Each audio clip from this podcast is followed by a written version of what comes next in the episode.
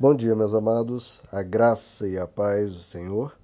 Eu sou o pastor Rômulo Pereira, da Igreja Batista Palavra da Graça, e hoje nós vamos estudar os Atos dos Apóstolos, capítulo 6, verso 3, que diz: Irmãos, escolham entre vocês sete homens de bom testemunho, cheios do espírito e de sabedoria, passaremos a eles essa tarefa. Bom, queridos, como estudamos nos versos anteriores, surgiu então uma dissensão, uma contenda entre os discípulos, porque havia na distribuição dos alimentos às viúvas uma certa parcialidade, ou seja, estavam dando uma certa quantia para as viúvas dos judeus naturais do país e negligenciando as viúvas dos judeus é, de outras nacionalidades. Então estava tendo aí uma uma discriminação, um preconceito né, contra pessoas, os estrangeiros. A, a contenda se alastrou, foi levado o problema até os apóstolos e os apóstolos disseram que não poderiam cuidar desse assunto, porque não poderiam negligenciar o ministério da palavra de Deus. Porque para isso eles foram chamados. Já a organização, a distribuição dos alimentos, é, a coordenação desses trabalhos, a organização daqueles que receberiam, tudo isso poderia ser feito por outras pessoas. Aqui então os apóstolos dizem: olha, escolham entre vocês. Olha que coisa linda, queridos. Primeiro, porque hoje em dia os líderes querem mandar em tudo.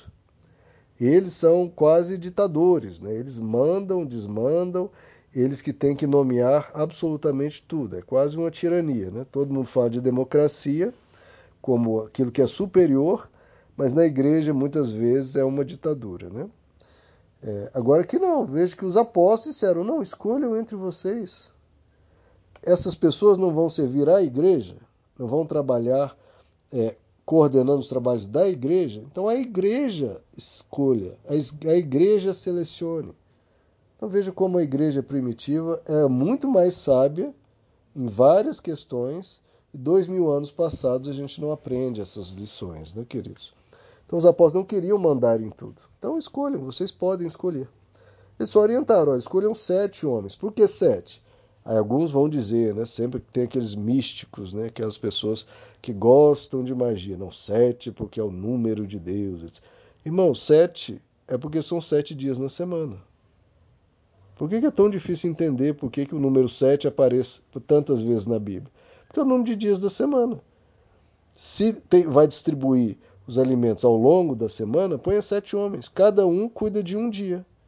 Então, fulano cuida da segunda-feira, ciclano cuida da terça, na quarta, o outro, etc. Aí não fica pesado para ninguém, cada um cuida um dia na semana. Isso é meramente sabedoria. Agora, essas pessoas tinham que ter um bom testemunho, uma boa reputação. Porque, obviamente, eles iam tratar de alimentos, iam tratar de dinheiro, né?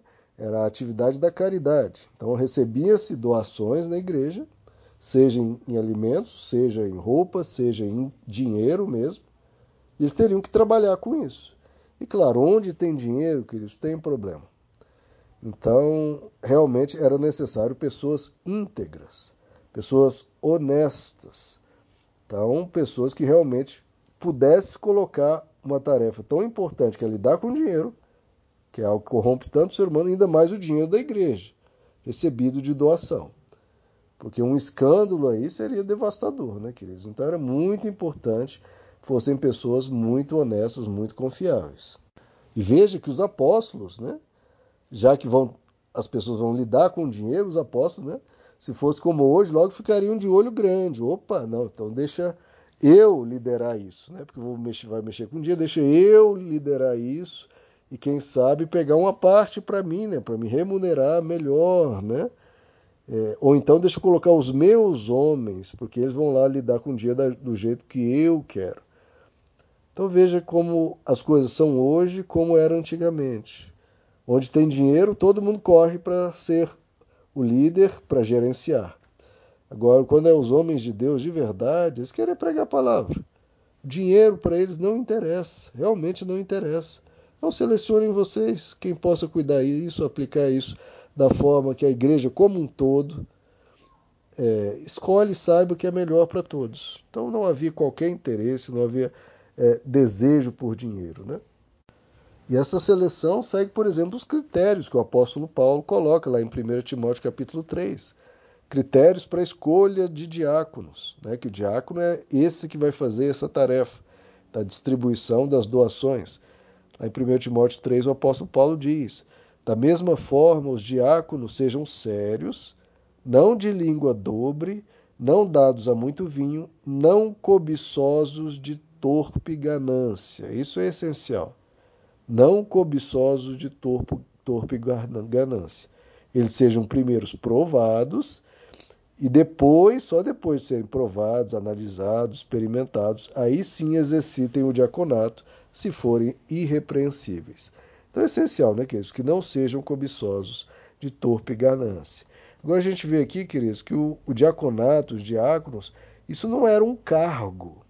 Que hoje em dia as pessoas, a igreja é toda organizada em cargo, né? uma hierarquia né? que começa né? no nível X, depois sobe, parecendo, e veio realmente do, do meio militar. Né? As igrejas que tinham é, lideranças militares acabaram instituindo uma hierarquia, né? que você começa lá numa função e depois vai subindo conforme os anos, conforme o seu trabalho, vai subindo na hierarquia, ganhando mais poder, mais fama, mais privilégios.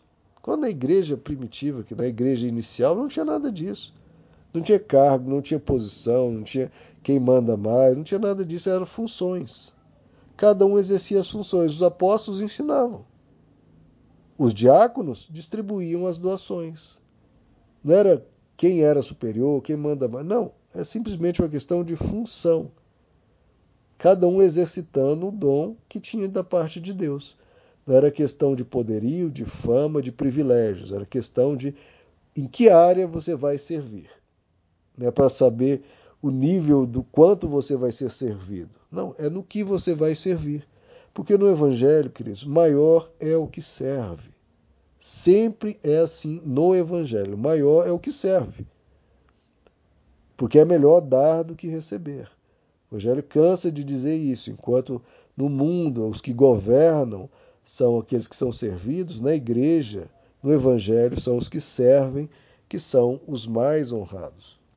Agora, claro, essas pessoas têm que levar essa função com todo o capricho, né? porque muitas vezes aquele, o, aquele que traz a mensagem, prega a palavra de Deus, se dedica, capricha, estuda, busca em oração, busca a unção de Deus, busca que Deus o dirija na, na mensagem correta, Agora, as pessoas que exercitam as demais funções da igreja levam de qualquer jeito.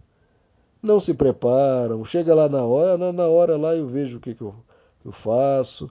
Seja. Enfim, tem que fazer com dedicação, com amor. Porque a gente tem que lembrar, queridos, que isso é algo para o reino de Deus, é para Deus.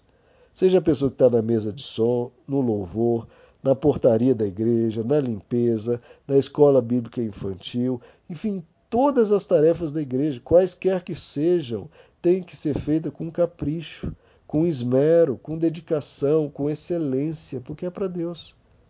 Vamos aprender a fazer as coisas com todo amor e não achar, nossa, que peso, tanta coisa que eu faço. Não. Vamos fazer com grande dedicação, entendendo que é um privilégio servir a Deus. É uma honra servir os irmãos. Eu, eu realmente eu tenho uma grande alegria, que é servir vocês. Porque é um privilégio, é uma alegria poder contribuir de alguma forma para a vida de cada pessoa. O pouco que eu posso, eu tento fazer com o melhor coração, com a melhor dedicação, com toda a sinceridade. Que a gente faça isso sempre, em todos os serviços. Porque mesmo se ninguém estiver vendo, Deus está vendo e cada um será recompensado, se não aqui na eternidade, de acordo com o que fez.